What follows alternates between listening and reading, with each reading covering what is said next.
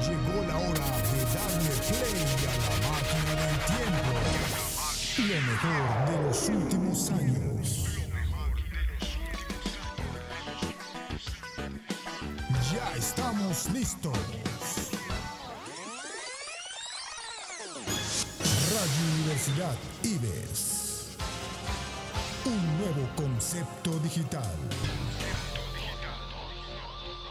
Ya estamos listos.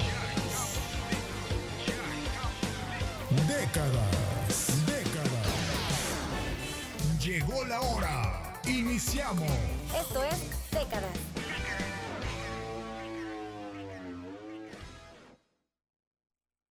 Hola y sean bienvenidos a un nuevo programa de décadas. Yo soy Brenda y el día de hoy me encuentro muy contenta por otra emisión de este programa que es Décadas. Este, y pues el día de hoy me acompañan aquí este, mis compañeritas. Este, por favor, preséntense y pues coméntenme qué tal están. Hola, muy buen día. Eh, como ya saben, mi nombre es Janet Zavala y es un gusto estar con ustedes, estar de regreso en una emisión más de décadas. Gracias, por aquí estamos y saludos. Hola, pues soy Michelle, espero estén muy bien y estoy feliz por estar en otra grabación con ustedes. Me da mucho gusto que se encuentren bien. Este, y pues bueno, vamos a ir empezando el programa del día de hoy. Este trata sobre el cine en la década de los 50. Pues bueno, ya hemos tomado ciertos temas este, a lo largo de los programas, van cambiando y pues bueno, hoy nos toca el cine. Pues bueno, para ir dando inicio este, mm, y un poco de contexto al programa de hoy, vamos a retroceder hasta el año 1895, que es cuando se crea el cine. Y bueno, los pioneros de esta tecnología son los hermanos Lumière, quienes proyectan ante el público imágenes en movimiento.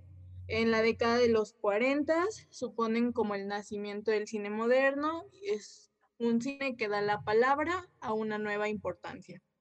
Pero a ver, coméntenme, ¿qué opinan sobre Ok, pues creo que es un tema bastante interesante, puesto que a muchos nos encanta em, el séptimo arte y creo yo que habrá más eh, gente interesada en el programa el día de hoy, porque pues sí, definitivamente retomar desde sus inicios el cine, siempre es como muy llamativo, sobre todo como ya lo comentaba, a quien es amante del séptimo arte.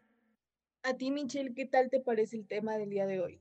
Me parece muy interesante, en verdad yo quiero que abordemos toda la información. Creo que es información que tal vez muchos no sabemos o muchos ya, pero podemos seguir creciendo esa información en nuestra cabeza. Pues bueno, qué bueno que les parezca interesante, así que vamos a ir iniciando. En la década de los 50 aparecen los finales inesperados. Personajes con una modalidad oscura, diferencias muy marcadas entre lo que eran protagonistas y antagonistas. Y en esta década también muchas películas de, pues obviamente de los 50, marcan historia mundialmente y se mantienen vivas a pesar de la calidad del cine en la época, de la escasez de recursos de algunas producciones algunas que llegan a destacar son este, en 1950, Eva al desnudo, 1952, Bienvenido Mr. Marshall, en el mismo año, Cantando bajo la lluvia, película que sigue siendo muy famosa actualmente. En 1954 tenemos La ley del silencio, en 1953 Raíces profundas, 1957 Rebelde sin causa, 1958 Vértigo, en 1959 Ben Hur. En el mismo año sale con faldas y a lo loco, los 400 golpes y el diario de Ana Frank. Así es, Brenda, pero fíjate que el cine mundial eh, también, mientras que en Alemania el cine estaba en una época difícil por la, pues ya sabes, ¿no? La derrota militar de la Segunda Guerra Mundial, para no variar. En el mundo, bueno, la manifestación del cine se hacía lenta, eh, latente en América, este, sobre todo en América Latina, y se multiplicaron las salas de cine con la década de los 50. Entonces fue como que ese surgimiento idóneo, pues también como para que la gente se pudiera distraer un poco, ¿no? Y aunque al principio eh, en algún momento me tocó leer por ahí o ver algún documental donde parecía que el cine no iba a ser algo prometedor. Cuando empiezan ya a verlo en la práctica, precisamente después de la Segunda Guerra Mundial, es cuando se dan cuenta, ¿no? Y aparte, bueno, pues también, no sé si en algún momento dado han visto alguna película este, eh, referente a la vida de Hitler, que igual también este, tiene algo que ver por ahí, pero pues bueno, ya sea como que adentrarse en otro tema. Pero el chiste es que imagínense desde cuándo viene esta cuestión cinematográfica y hasta la fecha sigue siendo algo que nosotros como público pues no podemos evitar, siempre nos llama mucho la atención poder estar en una sala de cine. Sí, así es, concuerdo mucho contigo, Janet. Y pues bueno, continuando con esto, em, no sé si tengas por ahí un dato, Michelle, que nos quieras comentar. Claro que sí, pues para los años 50 del siglo pasado, como lo fue la edad, la edad de oro del cine clásico, pues los estudios de Hollywood todavía no habían entrado en decadencia y varios de los mejores directores de todos los tiempos, como Alfred Hitchcock o John Ford, estaban en el momento más importante de su carrera. En estos, fueron los, en estos años, que son los 50, fueron el despegue definitivo del cine de autor en todo el planeta, pues descubrió a Akira Yasujiro Ozu y Kenny Misoyuni, que son de Japón. Ah, en la India se descubre a Satyani Ray, a Ingmar Bergman. En Suecia al español Luis Buñuel en los periodos mexicanos, mientras que en Italia Federico Bellini o Lucino, que pues tenían el testigo de los maestros neurorealistas. En Francia aparecía la Revolución Nueva Ola, que cambiaría las reglas en la siguiente década. Pues para el primer cine se creó en el, cine mudo, y la voz pues desde América se alzó contra los nazis. Fue la de Charlie Chaplin, el gran director o el gran dictador de 1940. Una sátira contra las dictaduras en la que se personificaba Hitler. Y en las y a estas alturas Chaplin era lo, el único cineasta que todavía no había aceptado el cine hablado. Y esta fue su primera película hablada en la que hace un discurso de siete minutos. Me parecen muy interesantes este, pues muchas cosas que aprender, ¿no? Que no sabíamos por parte del, del, cine, más que nada, pues como mencionas, ¿no? Este, que Hollywood cayó, bueno, fue en un tiempo estuvo en decadencia, entonces creo que es algo que no te podrías imaginar porque actualmente es como que, pues de las películas más consumidas, ¿no? Entonces, muy interesante los datos que nos acabas de mencionar, este, Michelle, también por lo de Charles Chaplin, este, algo muy, muy interesante, ¿no? Porque, o sea, si retomamos el cine anteriormente, pues era el cine mudo, ¿no? Lo que se hacía. Ya se fueron como que integrando lo que fue efectos sonoros, la música, bueno, el soundtrack, y pues después como las voces, ¿no? El cine hablado, este, entonces creo que es muy interesante esto. Así es, y fíjense que este, pues bueno, alusivo a lo que acaba de comentar Michelle, se me viene a la mente, por ejemplo, eh, aquí en Jalapa, la Escuela Veracruzana de Cine Luis Buñuel, en su honor, este fue que le pusieron el nombre a esta escuela de cine y creo que muchos aquí en Jalapa pues han aprovechado precisamente la escuela de cine porque pues antes no había, ¿no? Incluso, fíjense, les cuento que yo tengo un amigo que es médico de profesión y uno de sus hijos estudió pues cine, ¿no? Y él nunca se imaginó en la vida que después de haber estudiado, bueno, pues en, en el país y en el extranjero, con algunas especialidades, eh, por azares del destino y de la vida y del trabajo y demás, su experiencia, se le abrieron las puertas precisamente en la Escuela Veracruzana de Cine Luis Buñuel. Recientemente esto se los cuento porque apenas sucedió el año pasado, creo que poquito antes de que, no, el año pasado no, fue en el 2019, pues poco antes de que se suscitara esto de la pandemia. Yo estaba platicando con este doctor que conozco desde hace mucho tiempo y invitó a su hijo pues a una plática que teníamos ahí normal, pues comiendo, tomando un refresco y así. Y salió a la plática. Entonces ahorita que estamos viendo esto, pues sí me llama mucho la atención. Este, y creo que también en Veracruz este, está creo que la sala Buñuel, si no me equivoco, también de cine. Bueno, no sé si todavía existe, tendría como que corroborar el dato, pero a un lado de esta sala este, de cine eh, estaba un jardín, o muy cerquita, un jardín de niños, y que les cuento que a mí me tocó estar en ese jardín de niños. Entonces, como que me trae recuerditos el tema de, de, de Luis Buñuel, pero pues bueno, son anécdotas y eh, continuando con la información recopilada, también yo quiero compartirles un dato que nuestro productor hizo a bien compartirnos, y es que en los 50 la música inspirada en el jazz se abre paso en el cine y se componen músicas eh, exóticas. El público comenzó pues a valorar más la música cinematográfica y eso me gusta mucho también porque pues ya ven que una película no es nada sin el soundtrack y siempre, siempre, siempre le pone como que ese suspenso, esa emoción, le da el toque especial a cualquier producción cinematográfica, ¿no? Y es que algunos autores, bueno, compusieron obras vendibles para que después pudieran editarse en discos, que eso está súper genial. Y bueno, tras los éxitos de artistas como The Beatles o Elvis Presley, pues los estudios hicieron películas con los temas, ahí es donde surge todo esto, de estos artistas, pues que lograron una gran fama. Y es como lo que les comento, ¿no? O sea, cómo todo va de la mano. Y me acuerdo que en algún momento dado con, con la maestra Alejandra de arte, este, pues también eh, eso lo vimos, eh, me parece que en primer cuatrimestre, estuvimos platicando de cómo, cómo todo lo que significa arte prácticamente va de la mano. Y en este caso, bueno, pues la música este, va de la mano en el séptimo arte, que es el cine.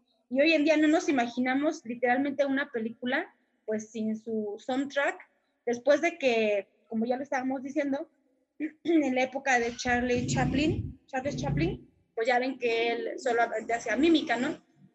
Bueno, a mí sí como que me emociona todo esto, está súper padre, pero pues bueno, ya que estamos en esta emoción, no sé, me parece que nos vamos a ir a un corte y regresando vamos a continuar pues platicando más acerca de esto tan bello que es el cine, ¿verdad, chicas?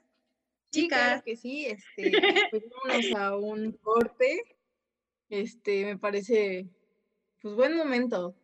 Así que, pues regresando vamos a hablar un poquito más de datos sobre lo que es el cine en la década de los 50 y regresamos aquí a décadas. Si quieres marcar la diferencia y buscas nuevos retos, 25 años nos respaldan impartiendo educación en el estado de Veracruz. Somos una institución de prestigio con alta calidad educativa. Ofrecemos 14 licenciaturas, 18 especialidades, 8 maestrías y 4 doctorados. Disfruta de un mundo de grandes posibilidades gracias a los planes de estudio, costos accesibles, el programa de becas y las distintas modalidades de enseñanza.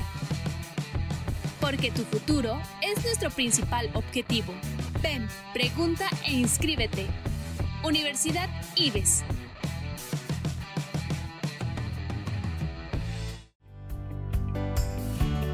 Bachillerato General del IBES Ven y forma parte de esta comunidad. Excelencia educativa, costos accesibles y programa de becas. Que nada impida tu formación. El sistema de aprendizaje dirigido, SAT, es la mejor opción. Cuando de educación se trata, las limitantes no existen. Conoce los beneficios. Bachillerato General del IBES. Somos linces, somos IBES. Secundaria y preparatoria Dr. Gavino Barreda. 57 años de excelencia educativa. Contamos con costos accesibles, programa de becas y la mejor educación. Olvídate de lo tradicional. El sistema de aprendizaje dirigido es tu mejor opción. Contáctanos y conócelo. No lo pienses más y forma parte de esta gran comunidad. Secundaria y preparatoria Dr. Gavino Barreda. Excelencia educativa a tu alcance. De clase mundial, excelente atención profesional con los mejores sistemas educativos, las mejores licenciaturas y posgrados más completos en un solo lugar. En Universidad Martí, contáctanos al 2288 12 31 95 o si lo prefieres, escríbenos en nuestra página de Facebook Universidad Martí. Únete a esta gran oportunidad. Solo faltas tú. Somos Martí.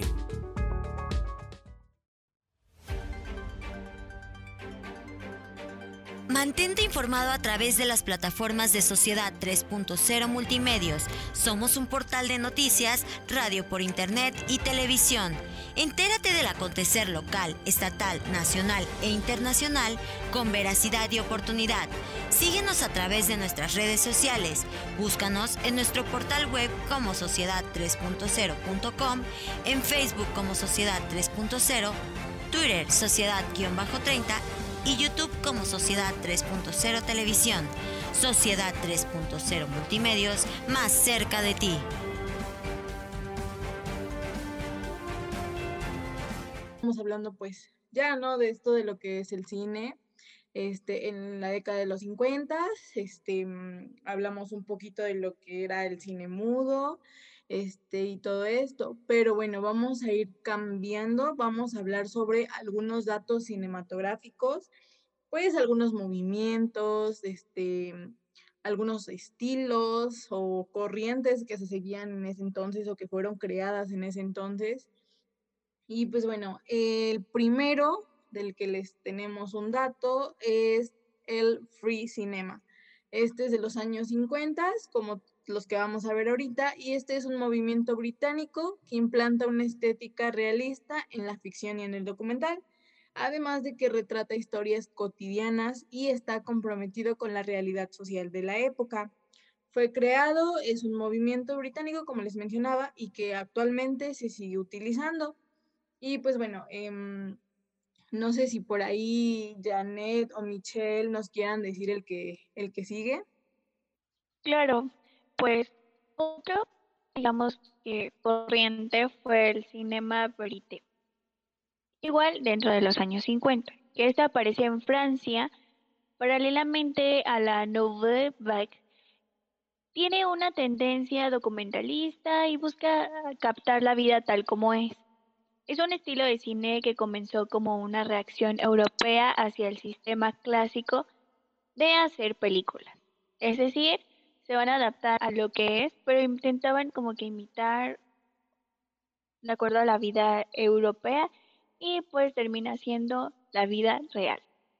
Muy interesante lo que nos acabas de mencionar, Michelle, porque pues ya desde entonces pues se veían ciertas pues formas, ¿no? De adaptar como el cine a lo que es la vida real o de querer pues plasmarla.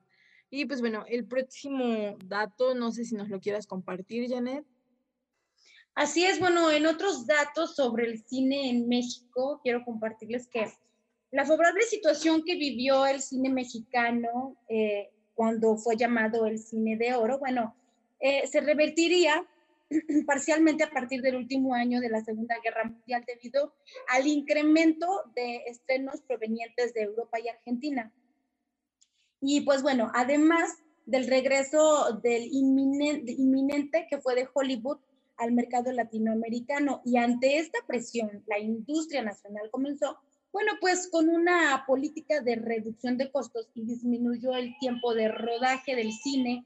Eh, por ejemplo, em, en cuanto a que fueran tres semanas y posteriormente, bueno, se hicieron algunos cambios en la producción incrementó, eh, por ejemplo, a 57 cintas en 1947 y a 124 en 1950 y a 98 en 1952. Pero pues bueno, eh, la calidad, debido a todo esto, pues empezó a, ser poco favorable y fue en ese entonces cuando surgieron las películas eh, a las cuales, bueno, pues les dieron el nombre de churros, ¿no? Porque pues en realidad era como muy, muy como que el contexto de la película te dejaba mucho que desear. En este momento, pues no, no se me viene ninguna película que yo haya visto así como remasterizada o algo así que haya sido relevante a la época. Sin embargo, pues bueno, este, en cuanto a este dato, también me encontré otro bastante interesante, que para buscar resolver esta crisis cinematográfica y sobre todo el abandono de, los eh, públicos, y es que pues sí, si estamos viendo que el cine está decayendo, que ya no nos llama mucho la atención lo que se produce, pues no, no, lo, no lo consumimos, ¿no?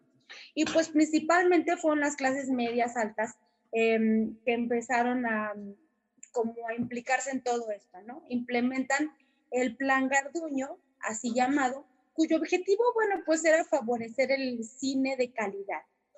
Pero pues bueno, sin embargo, a pesar de contar con el protagonismo de grandes estrellas em, e implementar diversas obras literarias, la iniciativa no logró el efecto deseado y bueno, pues ocasionó poco interés por parte del público. Es lo que les estaba comentando precisamente, ¿no? Y bueno, pues esta época en realidad eh, destacó el filme, eh, por ejemplo, llamado Macario, eh, de Roberto, me parece que Roberto Gabaldón, en 1959. Pues bueno, esto relata la historia de un campesino interpretado por Ignacio López Tarso, el señorón Ignacio López Tarso, quiero decir también, ¿eh? Que qué bárbaro, oigan, era bien guapo, lástima que no era de nuestra época. Era muy guapo, pero pues no, ya, ya no, ¿verdad? Y bueno, pues dentro de esta historia vive obsesionado con su pobreza. Y pues bueno, en un deseo, en, en, uno de los viajes dentro de la película al bosque, se encuentra con un hombre que después se revelará ante él como la muerte. Y es lo que comentábamos con anterioridad, o sea, el cine empezó como a hacer algunos cambios a los que se vio obligado, precisamente por todo esto que, que, empezó a darse, ¿no? Para que no hubiera tantas películas churrito, bueno, pues México y algunos otros países empezaron a implementar algunas cintas cinematográficas de alguna manera distintos. Y al mismo tiempo, bueno, pues la industria del cine en México, pues ya presionada por la, por no romper con los cambios morales en el país, que eso también es otra cosa que, que, que, se nota y que se vive dentro del cine. Bueno, pues en el país se enfrentó con el, con el problema de la censura hasta en 1955. Se aceptó una serie de filmes eróticos para justificar la naturaleza artística. Bueno, pues todo esto mediante desnudos femeninos. Los hermanos Calderón, bueno, productores de diversos largometrajes, explotaron esta vertiente y con ello quiero platicar es que surge la primera película que presenta el torso desnudo de una mujer, La fuerza del deseo, por Miguel Delgado en 1955. Y bueno, pues creo yo que si algunos papis nos están escuchando, pues me imagino yo que les vamos a estar como que rememorando todo esto, como los estamos regresando, de verdad, del cassette, por decir así, nosotros sería como que otro término, pero para ellos sería como que les estamos regresando el cassette, ¿no? Para ir más a con la época. y pues bueno, em, donde la obsesión de todo esto, dentro de esta película, pues era de, de dos hombres, ¿no? Basada en esta situación de dos hombres y su amorío con una modelo, pues de humilde procedencia y esto provoca pues una tragedia. Entonces, si alguno de los papis, maestros o gente conocedora del cine nos está escuchando, pues ya se debe haber acordado de esta película, yo quiero pensar, ¿no? Entonces, pues bueno, me parece que hay más datos interesantes que vamos a seguirles compartiendo, ¿verdad? Sí, así es. Y pues bueno, em, este, tenemos como que lo que es la época de oro, pero esta llega a su fin cuando el ídolo Pedro Infante fallece en un accidente aéreo en lo que es el año de 1957. Y pues bueno, ligado a esto, la introducción de la televisión se convierte en una competencia directa que influye en el curso del cine mexicano y en la formación de los espectadores de un modo determinante, como que la forma de ver lo que es el cine empieza a cambiar. Y pues bueno, dentro de estos cambios sociales, hay una explosión, por, así decirlo, de población urbana, que bueno, este, por así decirlo, o por dar ciertos datos, que pasando de un 2% en lo que es 1950 a un 58.7% hasta 1960, pues como que todo esto de la censura que se vivía, la clase media este, empieza a inclinar sus gustos hacia lo proveniente del vecino país del norte, o sea, Estados Unidos.